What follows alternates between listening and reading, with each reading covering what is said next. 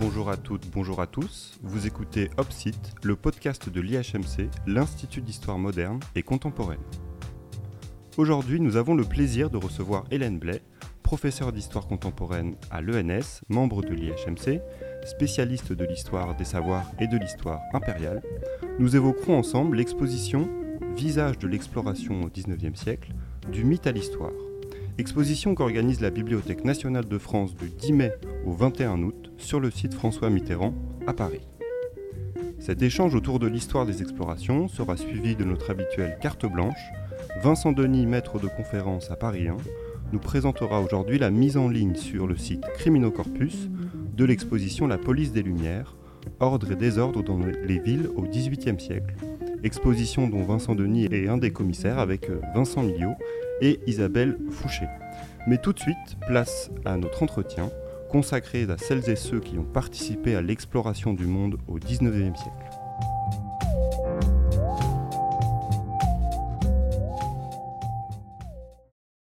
Bonjour Hélène Blais.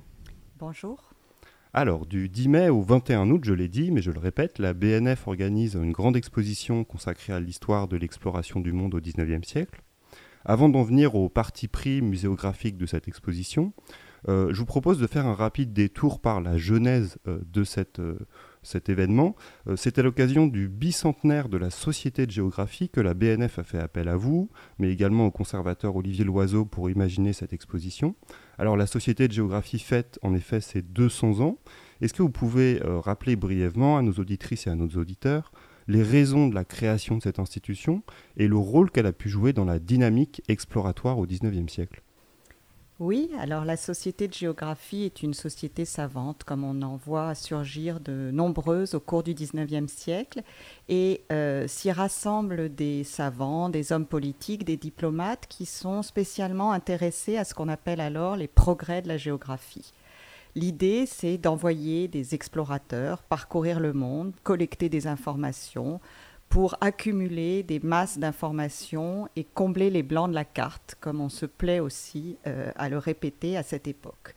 En 1821, donc, se rassemble à l'initiative d'un géographe qui s'appelle Conrad Maltebrun, mais aussi d'autres lettrés comme Jomard, qui avait participé à l'expédition d'Égypte de Napoléon, ils se rassemblent donc en décidant euh, d'encourager les découvertes en récompensant des explorateurs.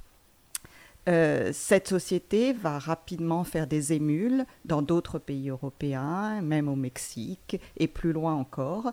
Euh, et à la fin du 19e siècle, on compte une cinquantaine de sociétés de géographie partout dans le monde qui échangent, s'envoient des informations, publient des bulletins de connaissances géographiques.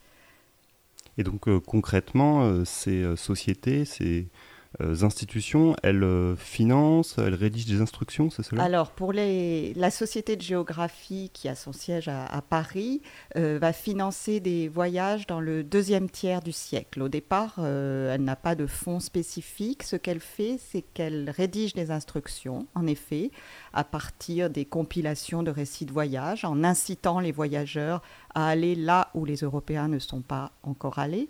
L'exemple le, plus fameux que l'on ait, c'est celui de Caillé qui va ainsi découvrir, entre guillemets, Tombouctou en 1828 et être récompensé par la société pour, cette, pour le fait d'y être allé et surtout d'en être revenu. Euh, et puis, à partir des années 1860, à la suite de plusieurs legs et d'héritages qui sont faits à la société, va se mettre en place un fonds qui va permettre de financer un certain nombre d'explorations, d'équiper les explorateurs en matériel, de leur donner les moyens d'organiser leur voyage. Donc là, la société devient euh, plus incitative hein, et participe à un certain nombre de missions, notamment en Afrique euh, dans le dernier tiers du siècle. Alors, euh, au sein de cette société de géographie, on trouve quelques grands noms, hein, on en a déjà cité un ou deux, mais on pourrait encore citer Alexandre de Humboldt, célèbre pour ses voyages en Amérique du Sud, Jules Dumont d'Urville pour euh, ses explorations dans le Pacifique, euh, pour avoir mis le pied sur le continent antarctique, ou encore euh, Pierre Savorgnan de Brazza, qui s'aventurent du côté du fleuve Ogoué au Gabon et du fleuve Congo. cette liste, on pourrait la continuer longtemps. Ce sont autant de noms célèbres de l'exploration au XIXe siècle.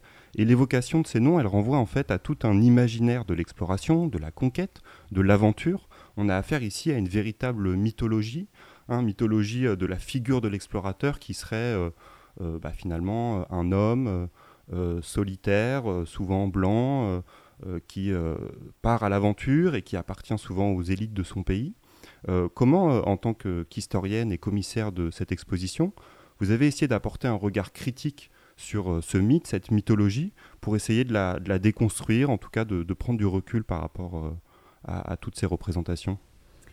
Alors l'idée de l'exposition, c'était en effet hein, de repartir de ce mythe de l'exploration, de l'aventure, qui a nourri aussi euh, les imaginaires de l'époque et euh, qui euh, était au cœur même de l'activité de la Société de géographie, pour essayer de comprendre comment se passaient vraiment les explorations, ce qui s'y jouait, ce qui s'y jouait notamment dans un siècle qui est pour l'Europe très lié à l'expansion impériale et on reviendra sans doute hein, sur le lien entre exploration et colonisation, qui est d'ailleurs euh, structuré au sein même de la société de géographie hein, dans, le, dernier tiers du, du 19e siècle. Donc tout cela, on avait envie de le montrer en rappelant surtout que cet explorateur solitaire, hein, euh, souvent majestueux, euh, en haillons sur les photographies que présente l'exposition et qui ont été faites beaucoup par des grands photographes de l'époque, ces explorateurs donc n'étaient jamais seuls. Ils étaient même accompagnés de nombreux guides, d'intermédiaires divers, d'interprètes euh, qui ont euh, rendu possible l'exploration, même si dans les traces que l'on est habitué à, regarder, hein, ils sont toujours en arrière-plan, discrets, effacés. Et donc l'exposition prend le parti d'emblée hein, d'essayer de donner à voir cette multiplicité des acteurs et des actrices d'ailleurs, hein, puisque on y reviendra sans doute aussi, mais euh, euh, il n'y avait pas que des hommes, hein, et certaines femmes ont même été membres de la Société de géographie, euh, de donner à voir donc tous ces acteurs et actrices invisibilisés dans l'histoire de l'exploration telle qu'elle s'est construite en même temps qu'elle se faisait. Alors justement sur ces, traces laissés par les, invisibles, on, peut dire, ou en tout cas ceux qui sont en, arrière-plan par rapport à la figure euh, de l'explorateur solitaire. Euh, j'ai une question qui s'adresse peut-être euh, davantage à, l'historienne que vous êtes, historienne donc des savoirs et, de, l'histoire impériale, plutôt qu'à la commissaire. Comment on fait quand on est historienne ou historien pour retrouver la trace de ces invisibles dans les archives? Est-ce qu'il faut euh, privilégier certaines archives ou au contraire c'est plutôt euh, un effort de relecture d'archives un peu canoniques sur les expositions qui aura été euh, lues de travers pendant longtemps? Alors, je ne dirais pas de travers, hein, mais dans un sens, et qu'on peut relire dans d'autres sens, hein, à rebours du grain, comme, comme on dit aujourd'hui. En fait, je pense que les deux options sont, sont justes, c'est-à-dire qu'il s'agit à la fois de trouver de nouvelles archives qu'on a oubliées, négligées, dont on ne savait pas quoi faire, et puis de regarder sur les, euh, celles que l'on connaît ce qui euh, n'apparaît qu'en négatif, euh, encore une fois en contre-champ, à l'arrière-plan d'une photographie, etc., etc. là, je dois dire que le travail avec euh, le co-commissaire Olivier Loiseau, qui est responsable du fonds de la Société de géographie et qui connaît parfaitement ces archives, a été très précieux, puisque euh, lui-même hein, s'est replongé dans des documents qu'il connaissait parfaitement, mais euh, dont on avait peut-être oublié, parce que le catalogage ne l'indique pas, hein, qu'il donnait aussi des informations sur d'autres acteurs que ceux qui apparaissent le plus spontanément. Donc concrètement, ça veut dire quoi? Ben, Par exemple, euh, Fernand Fourreau, explorateur euh, dans le Sahara, qui a participé aussi à des opérations euh, armées hein, de conquête, il a dans ses archives de multiples carnets de soldes des espèces de petits carnets dans lesquels on trouve des noms gribouillés qui sont très difficiles à déchiffrer et des sommes qui indiquent que chaque jour, hein, il paye des gens ceux qui l'accompagnent et qu'il est donc entouré d'une équipe avec comme une petite entreprise hein, qui avance dans le désert euh, en fonction des opportunités. Oui, alors euh, vous dites quand même que vous avez affaire à des noms gribouillés sur un carnet. Euh, on est un petit peu loin de, des représentations justement mythifiées des explorateurs. J'imagine que cela a dû créer quelques discussions parce que pour attirer un public dans une grande exposition comme celle qu'organise la BNF, euh, on peut jouer aussi sur euh, le mythe de l'exploration, même si on cherche à le déconstruire. Euh, comment ça s'est passé avec le reste des organisateurs de cette exposition? Alors effectivement, hein, l'idée pour l'historien ou l'historienne qui travaille depuis longtemps sur ces questions, l'intérêt il se porte plutôt sur les invisibles parce qu'on a l'impression qu'on connaît tout des explorateurs les plus célèbres. Euh, dans le cadre d'une exposition qui s'adresse au grand public, aux enfants euh, et à toutes sortes de personnes qui, ont, qui sont intéressées par, ces, thématiques, il fallait euh, intégrer aussi cette dimension mythique, la montrer. Alors, donc l'exposition montre comment cette culture de l'exploration, par exemple à partir des romans de Jules Verne ou de jeux d'enfants ou de publicité pour des épices ou du chocolat, met en scène euh, l'exploration, mais euh, essaye de toujours décaler un peu le regard en rappelant que euh, ce mythe, hein, il cache une partie de l'histoire. Donc il ne s'agit pas tant d'effacer ceux qui ont été sur le devant de la scène, que de les remettre en contexte et d'essayer de faire comprendre hein, que sur le terrain, dans la réalité du quotidien des explorations, il se passe des choses, il y a des interactions qui ne sont pas forcément euh, notées dans les récits de voyage ou les euh, articles de presse qui, en rendent compte, mais qui disent beaucoup hein, des interactions entre l'Europe et le reste du monde euh, à cette période-là. Alors justement sur ces interactions et sur ce, travail aussi que peuvent réaliser les, guides, les interprètes dans cette dynamique exploratoire.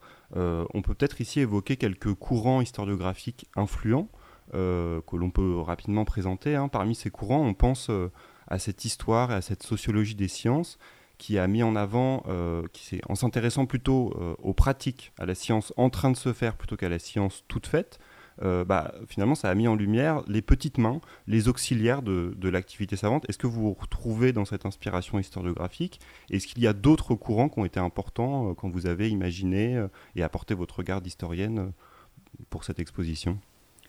Oui, tout à fait. Alors l'histoire des pratiques et de la, science en train de se faire est essentielle hein, pour comprendre le, quotidien de l'exploration. Un explorateur qui essaye de comprendre euh, ce qui se passe a besoin d'un interprète pour euh, traduire même des termes géographiques tout simples hein, qu'il va retranscrire sur sa carte. Et donc, euh, en s'intéressant à non pas forcément la carte qu'il a produite à l'issue de son voyage, mais à toutes les minutes et les croquis qui conduisent à l'élaboration de cette carte, on voit apparaître, apparaître des traces d'interaction, de dialogue sur le terrain avec des acteurs qui sont d'autres savants dont on a très rarement le nom. Hein. C'est le gros problème de cette exposition et du déséquilibre des sources qu'on n'arrive pas forcément à, à régler par la seule volonté de, de, faire parler ces, ces acteurs. Mais euh, voilà, donc l'histoire des pratiques et euh, des sciences en train de se faire est essentielle. Elle s'appuie elle-même sur un, un, courant qui est maintenant euh, ancien mais très important, qui est celui des subaltern studies, c'est-à-dire d'une histoire qui donnerait à entendre les sans-voix, ceux qui n'ont pas eu l'accès aux archives, qui n'ont pas forcément laissé de traces écrites et donc l'histoire des explorations aujourd'hui essaie aussi hein, de donner voix aux sans-voix, à ceux que l'on n'a pas entendus euh, jusqu'ici. Euh, alors, pour donner un exemple concret, hein, dans l'exposition, on a attaché, euh, enfin, on, a, consacré une, petite partie à tous ces doubles des explorateurs. C'est l'image du vendredi de Robinson Crusoe qu'on retrouve au 19e siècle hein, chez divers explorateurs.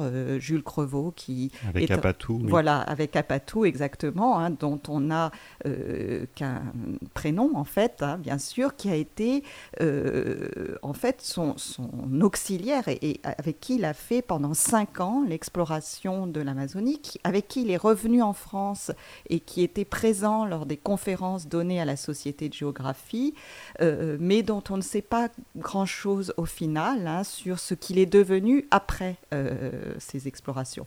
Donc voilà, mais on a des témoignages de Jules Crevaux sur Apatou. On n'a pas de témoignage direct d'Apatou. On a quelques croquis, dessins. On sait à quoi il ressemblait. On sait ce qu'il a fait. Euh, on ne sait pas ce qu'il pensait de ce qu'il a fait. Alors, euh, histoire euh, et sociologie des sciences, subaltern studies, et également, je pense, tout ce qui a trait à l'histoire des femmes, à l'histoire du genre dans l'exploration, ce qui peut nous permettre maintenant de finalement de passer à la lecture d'une archive, une archive que vous avez, choisie, Hélène Blais.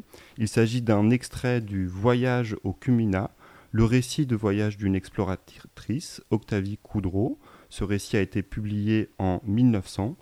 On l'écoute tout de suite.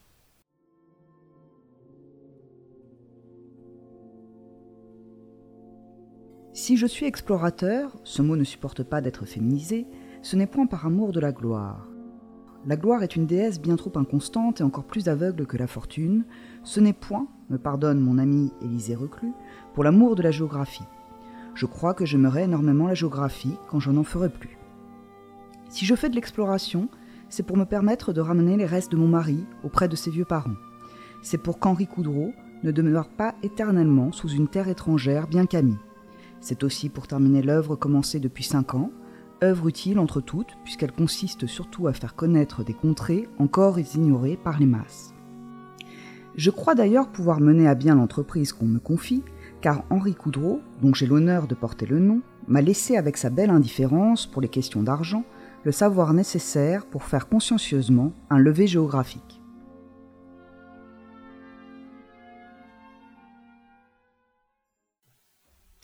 Merci pour ce choix d'archives, Hélène Blais.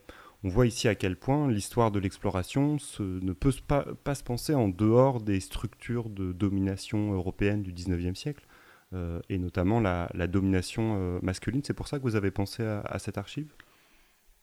Alors j'aime beaucoup ce, texte d'Octavie Coudreau qui n'est pas très connue hein, comme exploratrice, euh, mais qui a pourtant, euh, euh, avec son mari, puis sans son mari qui est mort pendant une exploration, hein, parcouru des régions d'Amazonie en long et en large pendant 6 ou 7 ans euh, avec son mari, puis sans son mari. C'est ce qu'elle raconte dans cette préface hein, euh, d'un de ses récits de voyage, euh, soulignant tout d'abord hein, qu'elle est explorateur et, elle revient à plusieurs moments dans son récit sur cette, ce métier d'explorateur et faisant remarquer assez ironiquement hein, que ce terme n'a pas de féminin au XIXe siècle. On, parle très peu d'exploratrices. donc elle, s'affirme et on a des clichés d'elle en voyage, habillée euh, en homme, hein, vêtue euh, euh, comme un homme, pour des raisons pratiques, mais aussi hein, parce que une femme ne voyage pas en tant que telle. sur sa pirogue ou au milieu de la forêt comme elle l'a fait pendant ces longues années. Ce qui est intéressant, c'est que euh, elle est dans une posture de femme d'eux, hein, et elle fait beaucoup de références à son mari, euh, dont elle recherche en fait la, dont elle cherche à faire revenir la dépouille en France et euh, qui va être ce qui va être le moteur de nombreuses explorations qu'elle entreprend après la mort de celui-ci. En même temps, et on le sent bien dans cette manière qu'elle a de s'exprimer, hein, c'est essentiellement un prétexte parce que ce qu'elle aime, elle, c'est voyager, c'est explorer, c'est faire des cartes. Et d'ailleurs, elle a euh, fait un certain nombre de relevés. Hein, donc, elle rend hommage aussi à son mari en disant qu'il lui a tout appris. Mais euh, c'est elle qui fait des cartes que l'on va avoir en Europe les plus précises hein, sur les régions qu'elle a parcourues. Et euh, donc, elle est dans cette euh, héritage hein, dans cette inscription dans les pas de son mari et en même temps prenant une forme d'indépendance, publiant ses propres récits et donnant à voir un regard spécifique hein, sur les voyages et les rencontres. Alors ça, c'est très complexe, mais on peut peut-être en reparler. Oui, on, entend finalement dans, dans cette archive ce paradoxe entre affirmation de, de soi et en même temps sentiment du devoir par rapport euh, à, son mari qui était euh, donc euh, explorateur aussi. et justement sur cette, ce rôle qu'elle a pu jouer en, continuant le, travail de son mari et en même temps en le, poursuivant, est-ce qu'on peut parler de, délégation? Parce que c'est aussi quelque chose que vous mettez en évidence à travers cette exposition, le fait de déléguer à des acteurs invisibles, à des acteurs auxiliaires, finalement, le rôle de, de l'exploration et parfois le rôle euh, principal, on va dire, dans euh, cette, euh, cette activité, puisque Octavie Coudreau ou d'autres ont pu effectuer finalement le cœur du travail d'exploration.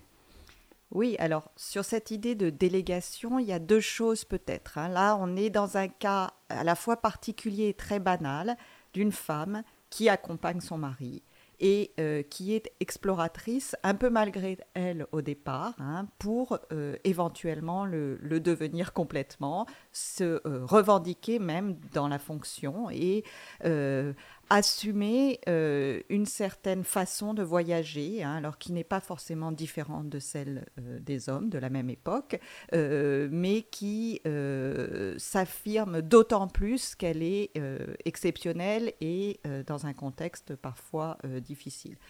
Octavie Coudreau a les mêmes préjugés que son mari sur les populations amazoniennes. Hein.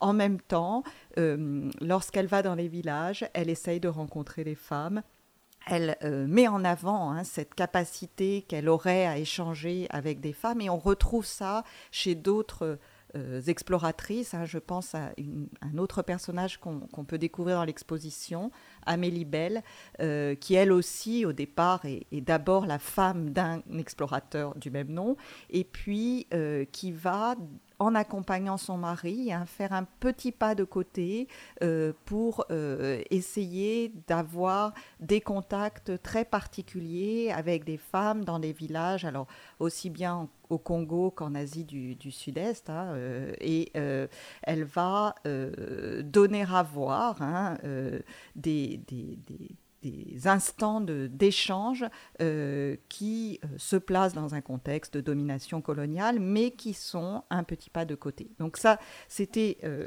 une chose hein, sur cette, cette répartition qui est complexe, qui n'a rien de systématique, mais qui est intéressante à, observer. Sachant que... Une forme de délégation on va dire, euh, euh, envers euh, une actrice, puisqu'elle peut jouer un, rôle en tant qu'actrice ou des actrices, mais on peut parler aussi de forme de délégation envers des acteurs qui connaissent le terrain et qui sont issus du terrain.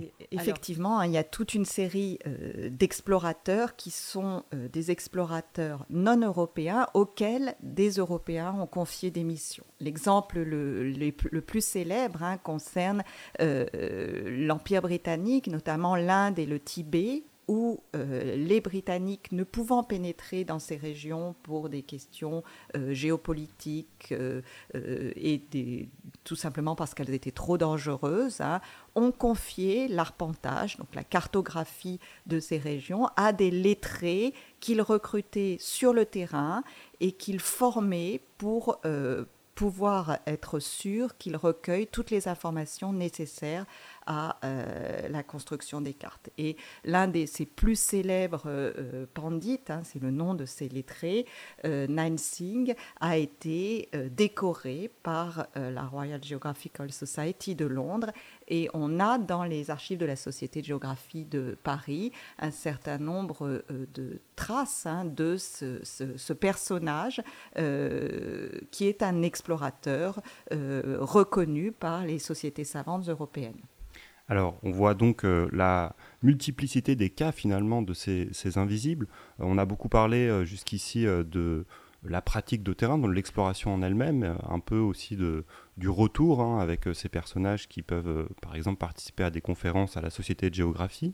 mais on pourrait également évoquer ceux qui participent à l'organisation des, des, expéditions, des explorations. Et là aussi, on trouve des invisibles, ou en tout cas des acteurs qu'on a pas euh, beaucoup mis en avant pendant de longues années en histoire et euh, dans euh, la vulgarisation historique.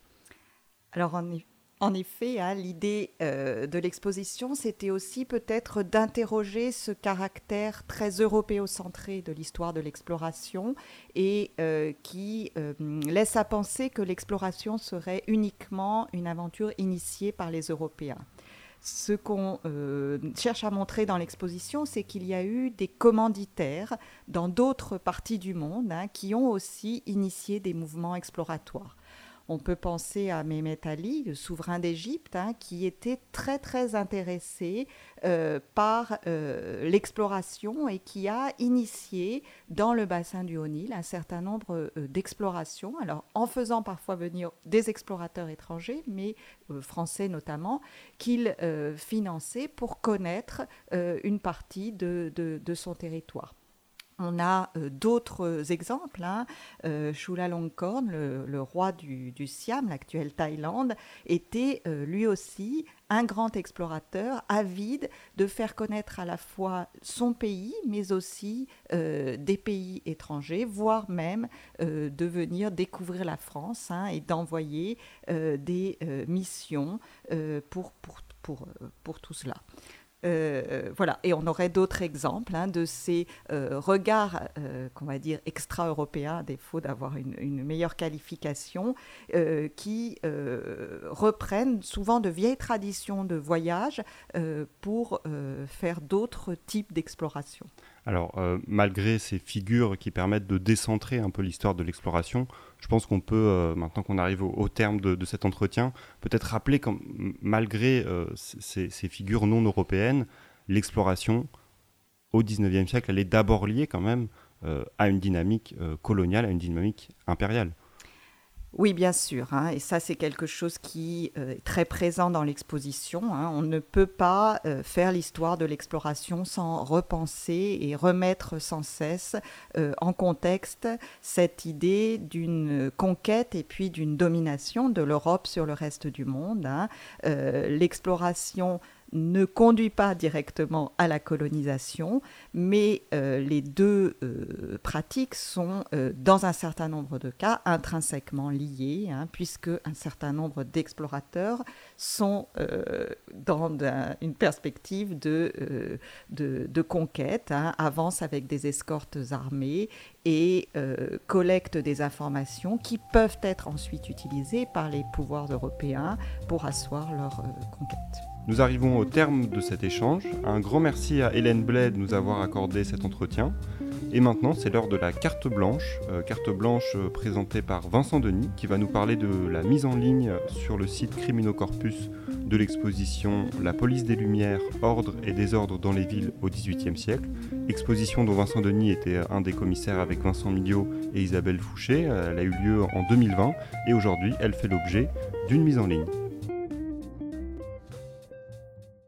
Alors d'abord, pourquoi faire euh, une exposition sur la police dans les villes d'Europe au XVIIIe siècle aujourd'hui? Eh bien, euh, le domaine de l'histoire de la police euh, a connu en fait un important renouvellement depuis deux décennies.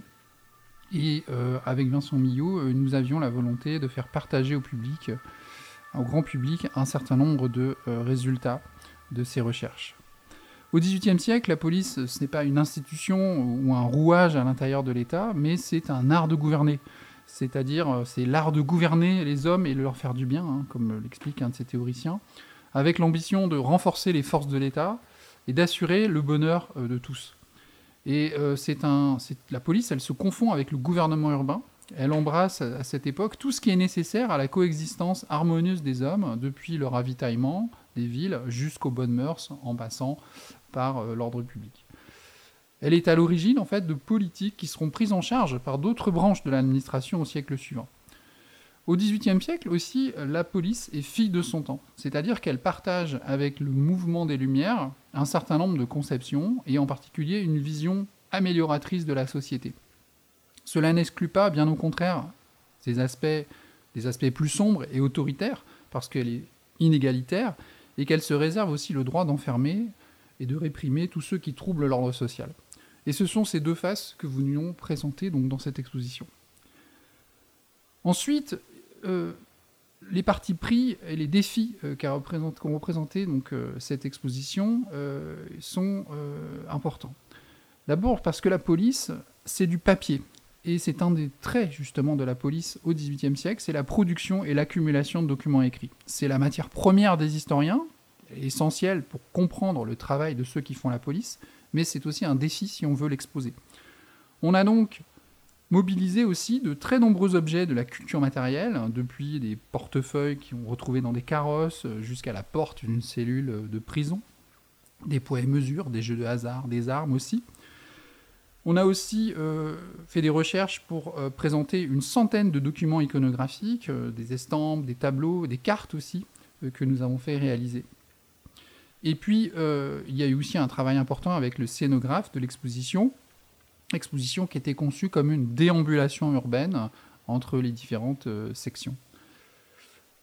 Nous avons aussi voulu parler aux différents sens des visiteurs et euh, nous avons réalisé des vidéos d'entretien avec un certain nombre d'historiens importants qui ont, euh, dont les travaux ont été des jalons dans le renouvellement justement de l'histoire des polices depuis plusieurs décennies, euh, qu'on retrouvera sur cette mise en ligne, comme Arlette Farge, Stephen Kaplan, mais aussi David Garioc et Daniel Roche. Nous avons aussi fait réaliser des bulles sonores, c'est-à-dire des mises en scène scénarisées à partir d'archives euh, sur un personnage, sur une affaire, euh, et euh, qui sont lus par des acteurs de la comédie française. Et puis, nous avons fait réaliser une fresque sonore qui reconstitue l'ambiance de la rue parisienne au XVIIIe siècle, fresque sonore qui a été réalisée par une musicologue du CNRS qui est spécialiste des sons et de la reconstitution du paysage urbain de l'époque moderne. Tous ces dispositifs sonores et vidéo sont disponibles sur la version en ligne de l'exposition. Dans cette exposition, enfin, on pourra retrouver, outre tout ce que j'ai présenté, de très nombreux documents, euh, rares, parfois exceptionnels, dont certains d'ailleurs ont été transcrits aussi. Par exemple, une lettre du marquis de Sade, se plaignant de ses conditions d'enfermement à la Bastille et de son transfert précipité à Charenton en juillet 1789, mais aussi des documents d'individus plus humbles, bien sûr, qui sont très nombreux. Par exemple, ces bouts de tissu, ces messages qui sont laissés euh, sur les enfants abandonnés par leurs parents et qui sont euh, recueillis euh, par les commissaires de police et soigneusement archivés pour que les parents puissent peut-être un jour retrouver leurs enfants lorsqu'ils seront en position donc de les recueillir chez eux. Et puis euh, d'autres documents encore, ils sont très nombreux, je ne pourrais pas tous les énumérer, euh, d'étonnants rapports de police fournis par les prostituées par exemple sur leurs clients, certains rédigés de manière tout à fait phonétique. Beaucoup de documents aussi qui documentent euh, l'activité donc policière. et qui font donc de cette mise en ligne quelque chose de tout à fait, tout à fait intéressant pour tous ceux tous ceux qui euh, sont passionnés donc euh, d'histoire moderne euh, ou qui s'intéressent aux questions policières en général. Merci. Eh bien, merci à vous, Vincent Denis. Merci également à Hélène Blais hein, pour avoir participé à ce podcast. Et puis merci à toutes et à tous d'avoir écouté Opsite, le podcast de l'IHMC. Cet épisode vous était aujourd'hui présenté par Léo Becca, doctorant à l'IHMC. À la technique, aujourd'hui, Quentin Sancier. On se retrouve le mois prochain pour un nouvel épisode.